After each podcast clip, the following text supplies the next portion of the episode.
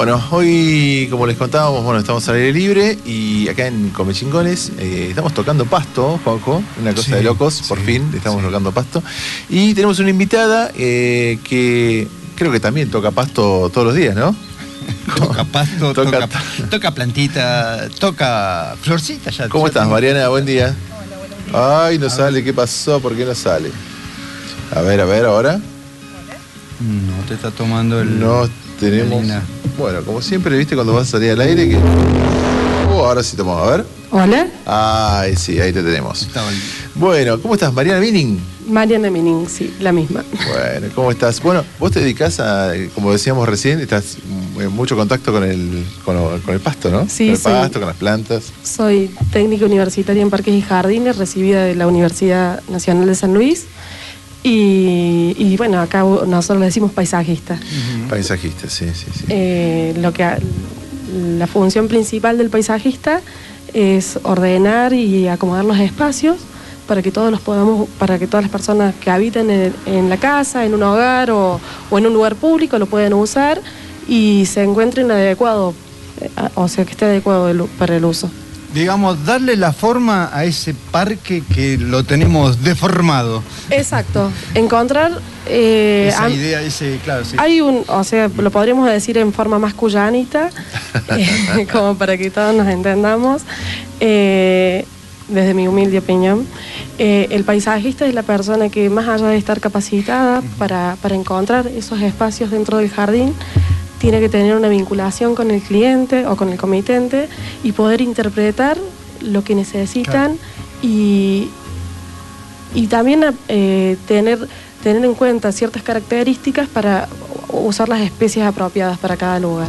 Aparte tenés que tomar en cuenta el tema de cómo está conformada la familia, de, de la- de- de cuántas personas son, si hay chicos, si no hay chicos. En función a eso, saber qué, qué tenés que hacerle, qué, qué tenés que, que brindarle o qué tipo de espacio tenés que, que- que decorarle. Eh, decorarle, no sé si está bien.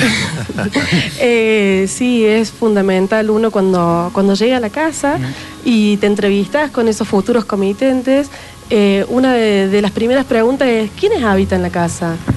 Eh, ¿En qué época se usa el jardín? Eh, ¿están, ¿Están todo el año? ¿No están todo el año? Nosotros, por las características de nuestro lugar tan bello como es Merlo, eh, tenemos visitas ocasionales de gente que viene eh, en alguna época en particular, casi siempre verano, y, y el jardín tiene que estar adecuado a eso. Hay que tener ciertas cosas o ciertas características en consideración que pueden ser la sustentabilidad, el saber que no siempre tenemos a alguien que va a estar cuidando ese jardín, y es muy importante. eh, en y el cuanto clima nuestro. Exacto. Vos fijate cómo es ahora el tema de que hace, diga, seamos honestos, de febrero no hay una lluvia eh, considerable, no hay una lluvia importante, y eso afecta el suelo nuestro que encima se empieza a poner duro, que, que empieza a ser, tiene menos permeabilidad, y hay que trabajar sobre todo con eso, y, y bueno, es muy Eh, complicado. en cuanto a la sustentabilidad y a eso que Mm. vos decís, a la falta de agua, eh, nosotros tenemos un clima muy estacional con respecto a las lluvias y, y yo lo tengo muy en cuenta a la hora del diseño porque uno tiene que, que ser consciente que el agua es un bien Sí. muy escaso y que nosotros tenemos plantas súper adaptadas Ujú. o plantas xerófitas con unas hermosas floraciones, con verde de todo el año, que podemos, que podemos utilizar.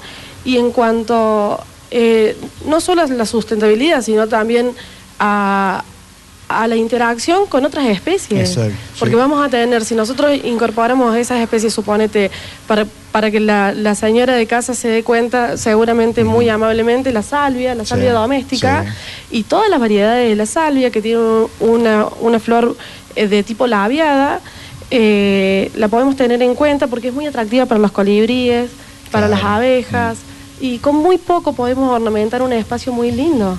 Aparte tenemos la posibilidad acá, y que es muy promocionado, el tema de las aromáticas. ¿Viste? Con el tema de aromáticas tenés, primero, como siempre decimos, más por el lado de sustentabilidad y todo, tenés eh, que te espantabichos, Exacto. Que tiene muchos beneficios, este espantabicho.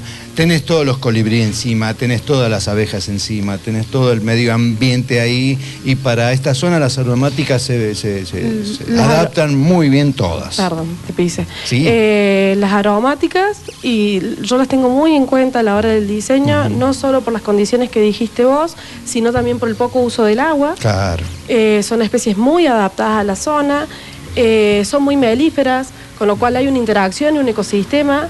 Eh, nosotros deberíamos tener en cuenta que, que nos pasa mucho que el que recién llega de cualquier punto del país y viene a, a construir en nuestro hermoso Merlo, eh, suelen llegar y desmontan Sí, y, ah, y sí. dejan casi a suelo Sí. pelado.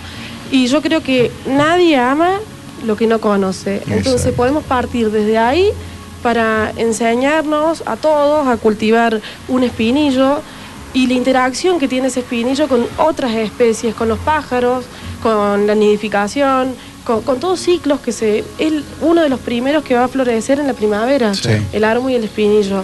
Si lo tenemos en cuenta, ornamentalmente es bellísimo. Sí, la gente se queja porque enseguida dice las espinas, claro. pero es solo sacar las espinas, elevarlo a donde no moleste, tener ciertos cuidados que, que tendría cualquiera en su casa. Pero tenés Y- especies hermosas como la guaribay también, guaribay. que Oh, tiene sombra, que es rápido, es de crecimiento Es de rápido. crecimiento rápido. De los de la zona, digamos, creo que debe ser uno de los más, eh, no sé, por ahí. No, no, no, está es perfecto. Tenemos algarrobos, de Mm. hecho, por características, porque uno con esto también de pensar en diseño, pensamos cuando, cuando nos entrevistamos con otra persona en el qué trae el otro, Claro. qué lo hace sentir de este lugar y qué, qué, de dónde viene, porque eso es fundamental a la hora del diseño, ¿no? Mm. Y, y entonces es muy importante saber cuáles son sus necesidades, de dónde vienen. Eh, Sí, qué hay- pensamiento tiene o qué idea tiene de. de- de- claro, ¿Qué, qué sí. plantas? Eh, a mí me pasó eh, en una situación de un señor que tenía, eh, él quería bajo todas circunstancias solamente plantas de mm, fruta, Sí, frutales. sí. Y entonces era muy reducido el espacio. Y, y la consulta fue, ¿y qué te recuerdan? La- ¿Qué es lo que qué es lo que quieres ver? ¿La fruta? Claro, claro. ¿La ¿A qué es- claro, cuál es el objetivo de Vos viviste con alguien que quizás en tu infancia te hacía un dulce. Y él me dijo en el momento, mi abuela me, me hacía dulce y yo quiero tener y quiero hacerlo con mis hijas. Buenísimo, podemos elegir algunas, Claro. porque por cuestiones de espacio, por cuestión de limpieza, por, hay muchas cosas a tener en cuenta.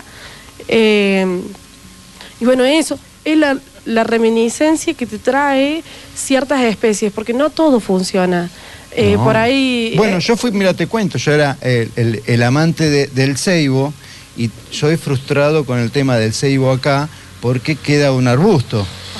No, no se forma árbol, ¿viste? Queda muy, muy chiquito porque, bueno, las inclemencias del tiempo es un árbol que es de, de alta humedad, que es de un lugar que no es acá. Crece bárbaro en el. Eh, para darte una idea, en el, en el delta crece hermoso, pero en el delta está pasado de agua. ¿Viste? Y acá, entre la falta de agua y, y las temperaturas bajas que se dan en invierno, se le complica, pobre, pobre arbolito, ¿viste? Pues bueno. Bueno, eh, pero uno tiene que tener en cuenta Claro. ciertas características, entonces si sabemos que esa persona, porque, eh, porque la planta no es de acá y va a tener ciertas Claro. necesidades, es ponerla en un espacio, tener ciertos cuidados, que no sea una invasora. Sí. eh, hay como cosas a tener en cuenta. Nosotros cuando diseñamos partimos de la necesidad del cliente y de las personas que lo habitan al espacio. Espacio que no se habita, espacio que queda inconcluso, que, que por lo general tiende a Claro, juntar sí. eh, suciedad Sí. o... Bueno, por eso uno se tiene que hacer amigo de lo- del espacio y del entorno y, y aprender a reconocer de dentro de la naturaleza de que nos rodea por qué se comporta y cómo se comporta, Ujú. cuándo florece o los ciclos. Los Claro. ciclos son tan importantes. Nosotros no tenemos el césped, suponete, eh, que es la pregunta de todo el mundo, pero ¿por qué el césped no está verde? Y el césped no, no está verde porque entra en un estado de dormición, Claro. que ahora con la primera lluvia que tengamos... Sí, ya se puso. Mm, Bueno, nosotros estamos ahora en Gala, en Come Chingones. Y ya se ve, quiere, quiere aparecer Claro. un pequeño verde. Llega a caer ese agua con hidrógeno que tiene. Uh, 15 centímetros en un segundo. Seguramente la próxima semana nos, va- nos van a estar llamando para cortar el césped. Sí. Eh, entonces, si, si uno tiene ciertos, o sea, si es un poquito de paciencia, tengamos en cuenta que, que el césped, para que esté verde todo el año, no lo podemos usar en grandes dimensiones, tenemos que usar espacios, pequeños espacios. Y, y también se- ser respetuosos y esperar y esperar los ciclos. Sí. Es como todo. Exacto. Sí, hay que tener paciencia. Paciencia. Che, ¿cómo hacemos? Viste que ayer eh, decretaron eh, emergencia hídrica y bueno, las plantas necesitan eh, nada, agua. ¿Qué hacemos con eso? Eh, ¿Cuál es mira, el consejo? ¿Cuál es el menor impacto, digamos, que podemos Rega- provocar? en- Regar un poquito por la tarde.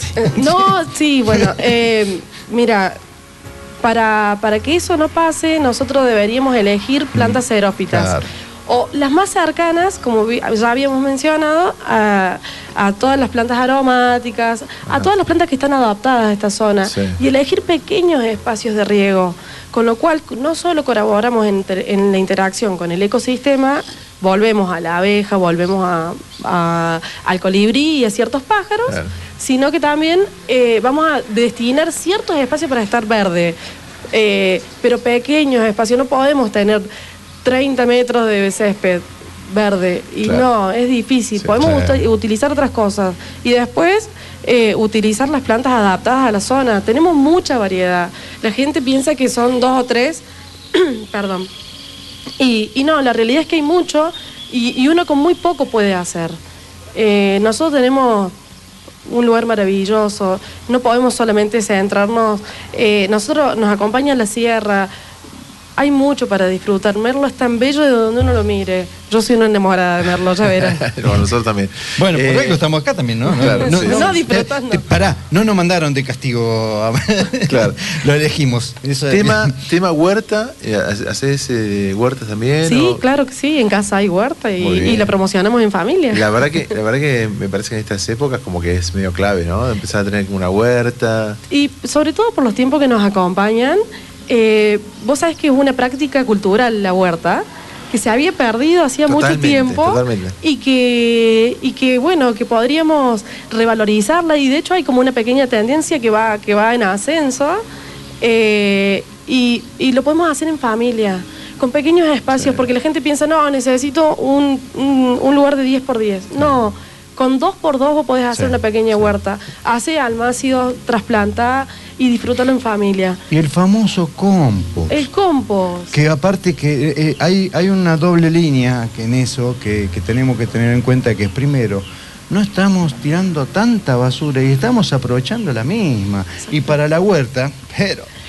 Es eh, hay una interacción muy interesante con respecto al suelo y, el com- y, a, y a todos los desperdicios que podemos utilizar, que, que son desperdicios que no son ni comida, ni comida elaborada, que tiene que ser fruta Claro. y todas las verduras.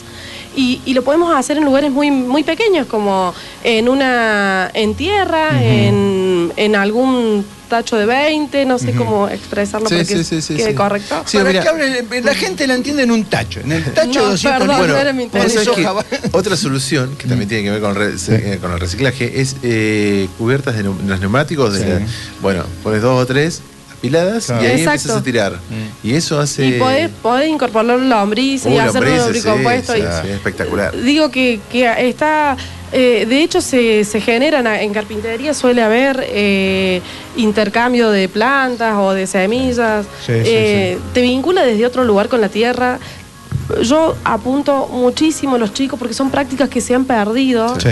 y, y que son necesarias a largo plazo. Nosotros podemos usar, por ejemplo, eh, no solo la lechuga, sino eh, la rúcula como una planta ornamental, que la rúcula es algo que consumen, se consume en la pizza habitualmente.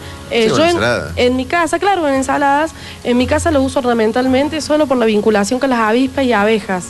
¿Y ahora qué hacemos con los quiz? Porque yo tengo, vivo en un lugar donde me lo comen, me comen todo, ¿viste? Y digo, Está, no puede está ser. en su lugar. Está en su lugar. No, pero podemos sectorizar y... Mira que tengo gatos, ¿eh? No, bueno, pobre, malo. ¿qué- qué Ese no necesidad? es de acá. Claro, eh, claro. Aparte, eh, lo que podemos hacer para, para evitar, porque bueno, ya verás, eso es un ecosistema, eh, te No, das no, no. cuenta. No, lo que pasa es Eh, que hay, que- hay que estar, ponerse en el lugar del pobre quiz. No tiene que- que comer. no, entonces dice, bueno, voy no, a pero comer. aparte no es que solo no tiene que comer, lo que está ahí es mucho más rico que seguramente Ah, lo que le ofrece afuera de la naturaleza. seguro. Pasto duro.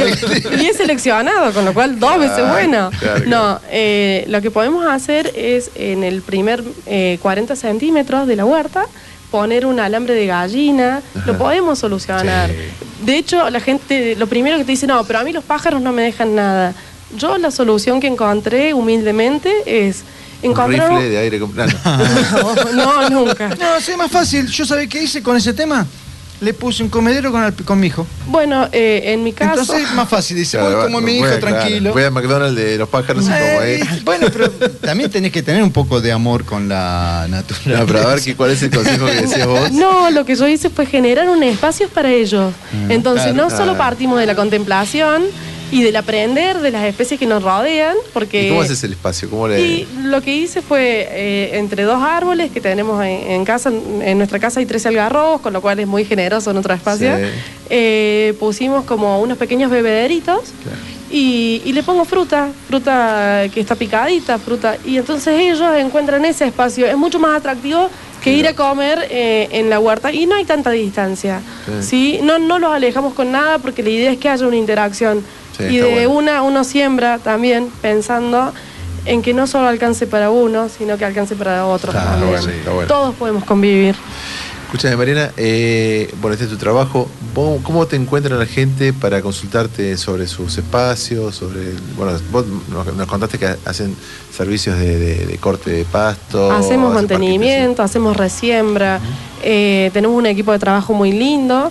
eh, hacen varios varios años que estamos en Merlo y, y nos pueden encontrar en Instagram o por WhatsApp, Sí. que es como más directo también. Ujú. En Instagram, ya te lo digo, mientras tanto vamos a ir diciendo el número de teléfono, es 2664 54 22 68. Y el Instagram es siempre primavera, siempre guion bajo primavera, guion bajo merlo.